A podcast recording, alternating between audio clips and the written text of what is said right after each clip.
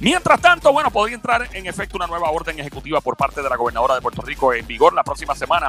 Contaría con restricciones similares a las implementadas durante el mes de mayo, no marzo, mayo. En mayo fue cuando ella comenzó a, obviamente, a, ¿verdad? Este, se flexibilizó un poco el toque de queda. Eh, me acuerdo que había permanecido de 7 de la noche a 5 de la mañana, no como ahora que es de día en la noche en adelante. Así lo confirmaron el secretario del Departamento de Salud, Lorenzo González, también parte ¿verdad? del Departamento de Desarrollo Económico, Comercio y del Task Force. Indicaron que es bien importante el comportamiento y el acceso de las personas, controlarlo en centros comerciales, restaurantes, por ejemplo, donde se identifica el mayor riesgo de contagio. De esta manera, el comercio al detal sería el más afectado en esta orden ejecutiva. Óyeme, eh, pues básicamente eh, podría entonces entrar en vigor una nueva orden ejecutiva que pues eh, eliminaría ciertas libertades, o mejor dicho, ¿verdad? Este, flexibilidad que tenemos hoy día. Podría entonces el toque de queda nuevamente entrar en, vigor la próxima semana. El comercio letal en ese momento no estaba permitido. Los servicios de, en ferretería, eh, ¿qué más? Este mantenimiento, reparación, inspección, venta de piezas de vehículos se ampliarían para brindar atención al público de lunes a viernes de 9 de la mañana a 5 de la tarde en aquel entonces en mayo. So, básicamente lo que pasó en mayo podría volver a suceder nuevamente ahora la próxima semana en cuanto a supermercados.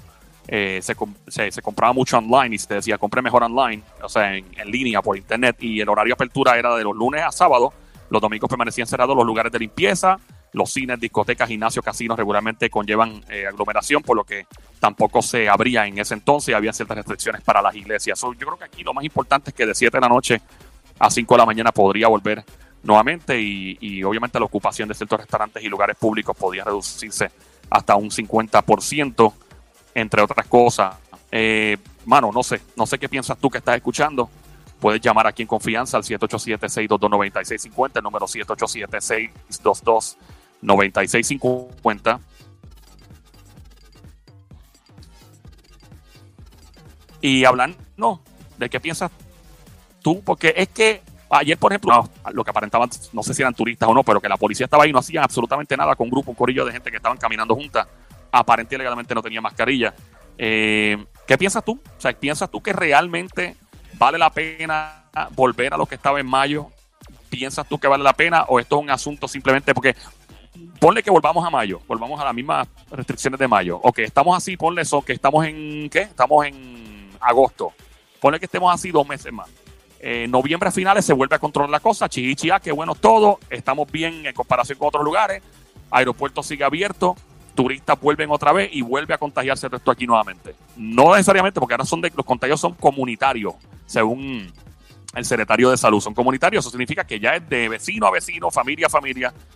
Eh, bueno, llama para acá, de verdad. Tema abierto, 787-622-9650. Número 787-622-9650. Vale la pena un cierre al extremo así como mayo, digo, no fue como el de marzo, pero con cierta flexibilidad, pero que vuelva el toque de queda otra vez a las 7 de la noche. Eso, yo no encuentro sentido a eso, honestamente. Yo pienso que los, los chinchorros tampoco. Este chinchorreo al garete de gente así pegada a otra, pienso que debe haber más eh, supervisión por parte de las autoridades en diferentes lugares y facilitárselo a los dueños de negocios que sí están cumpliendo con las restricciones. Hay mucho, aquí tenemos mucha audiencia, oyentes que nos escuchan aquí, que vaya la redundancia, que tienen negocio y han cumplido al pie de la letra las restricciones y otros que no y pagan todo justo por pecadores. 787-622-9650. Llama para acá, 787-622-9650. Por otra parte, los que llaman para eso, autoridades investigan el hallazgo de otra urna con papeletas de votación abandonadas en una cancha del sector La Planta en el barrio Tanamá, en Arecibo, informó la policía. Eh, encontraron esta, ¿verdad? Esta esto es un lugar abandonado, en la urna, por lo que se le notificó al coordinador de la unidad electoral. El material electoral será empacado en un maletín que será sellado para transportarlo a la Junta de Inscripción Permanente para que el personal de seguridad de la Comisión Estatal de Elecciones pase a recogerlo. Ayer también encontraron otra urna. Eh, mi opinión muy personal. yo creo que este material ha sido...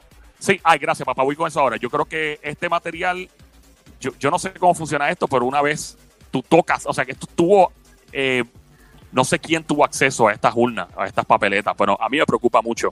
Esto es como, no estoy diciendo que sea una escena de crimen, no se compara, ¿verdad? Pero es una escena de crimen cuando una policía o un detective o una agencia federal va a investigar, tienes que asegurar la escena, protegerla. nadie puede tener acceso a ella, nadie puede tocar nada, ni tirar un chicle, ni una cortilla de piso, porque puede alterar todo.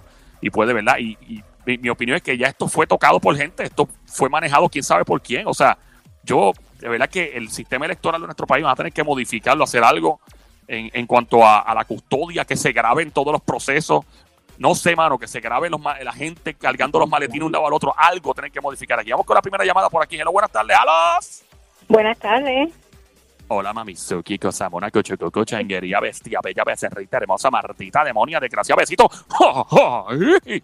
Qué bello. Tú sabes cuánto yo deseaba hablar contigo y saludarte, porque de verdad que tu saludo me, me, me motiva, de verdad. Yo, yo pensé que iba a decir ah. otra cosa cuando dijiste tu saludo me, me, me, me, me, me, me, me. me motiva. Sí, no, no, yo dije, ay, Virgen, ay, Virgen, ¿quién me habla? ¿Con quién tengo el placer atómico de hablar? Figueroa. Figueroa, Figueroa. Policía, ella es policía, tú eres policía, ¿verdad? No, no. No, no a ver, me hablaste con apellido, yo dije, ay, Tampoco enfermera, soy este, soy una ciudadana tan pobre como ustedes también que tiene que salir a trabajar y ganarse el pan. Ah, bueno. Estamos en familia, Pero- estamos en familia entonces. Estamos en familia. Mira, Mamizuki, cuéntanos, ¿qué piensas tú sobre Mira, esta orden mira, ejecutiva? La responsabilidad de cada cual. Mira, yo creo que aquí las iglesias han cumplido con los requisitos. Este, los gimnasios en un momento dado cumplieron con sus requisitos, todas las normas que estableció el gobierno. Nosotros tenemos que aprender a vivir con este virus, porque cuando esto se esté acabando va a salir otra enfermedad peor que esta y nosotras pues, tenemos que aprender a vivir con esto. ¿Tú sabes el problema de todo esto? Mi, mi opinión muy personal. Aquí se para un médico o se paran allá arriba tan fácil que es decir pues que los encierren y que los dejen, este, que le quiten todo. Ok, tú sabes qué? que mientras un médico dice que cierre o que mientras alguien allá arriba, el gobierno dice cierre, ellos están cobrando y tienen su factura, o sea, su sueldo fijo seguro. Pero nosotros los de acá abajo, como tú y como yo, si no trabajamos, no tenemos un sueldo.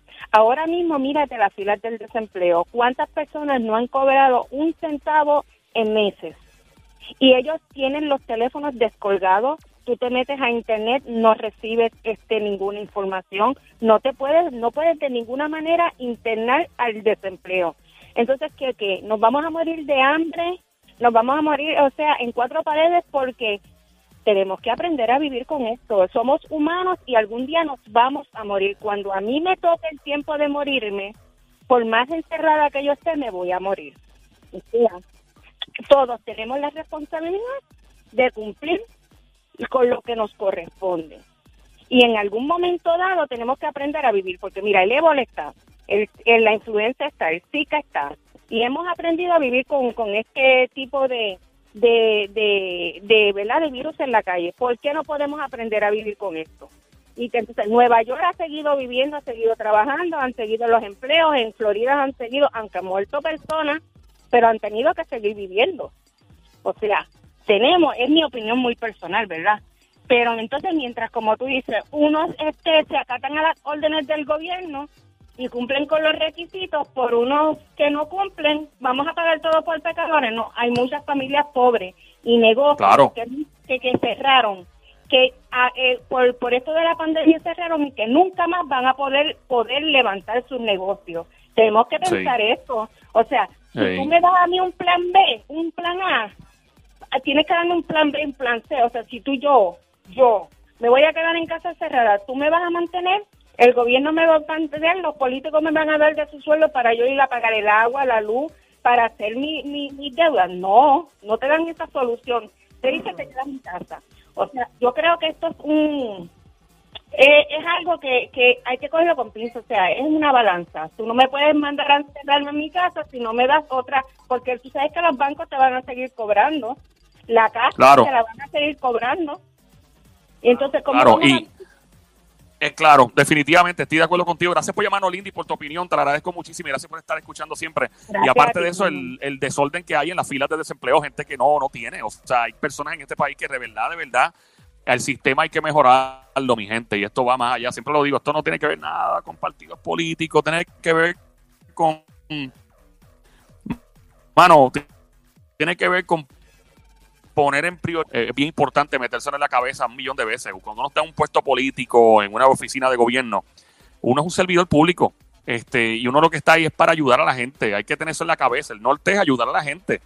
Olvídate de, del éxito, olvídate de- del éxito per. Ah, yo tengo una carrera exitosa como político. O sea, tu carrera, tu carrera va a ser exitosa de acuerdo, en proporción a cómo tú ayudaste a la gente. La gente se va a acordar de eso y el éxito viene basado en, en el resultado de cómo tú serviste literalmente al público. Ahí es que viene, eh, ¿verdad? El, el- y por eso es que hay, gran, hay una parte grandísima de, eh, eh, que tiene que ver mucho con esto, o sea, del porcentaje de, de- efectividad en cuanto a ayudar a la gente, donde filántropos y personas que no son ni políticos han tenido mayor y mejor, mejor impacto en la sociedad, como por ejemplo en los Estados Unidos Martin Luther King, que aunque era un activista, pero no era un tipo que estaba en un puesto político, era un activista, Madre Teresa de Calcuta, Mahatma Gandhi, este, ¿qué más? En Puerto Rico han habido un montón de personas eh, que han tenido un impacto, que por ejemplo el doctor Bidot, eh, que él es, ¿verdad? Está en el senadora, pero pero él, eh, antes de estar en la política, pues él, él era un doctor que se dedicaba a ayudar a los usuarios de droga en las calles. Ese es el tipo de persona que yo le pongo mucha atención y no estoy, ¿verdad?, a favor de nadie aquí a nivel político ni nada, no estoy hablando de eso, estoy hablando del carácter humano de cada persona. Y, y es como, ¿cómo tú me vas a beneficiar a mí, que soy el público, el pueblo, el que vota? ¿Cómo tú beneficias la salud, la seguridad, la educación de mis hijos? Yo no tengo hijos, pero el que los tenga, mi bolsillo.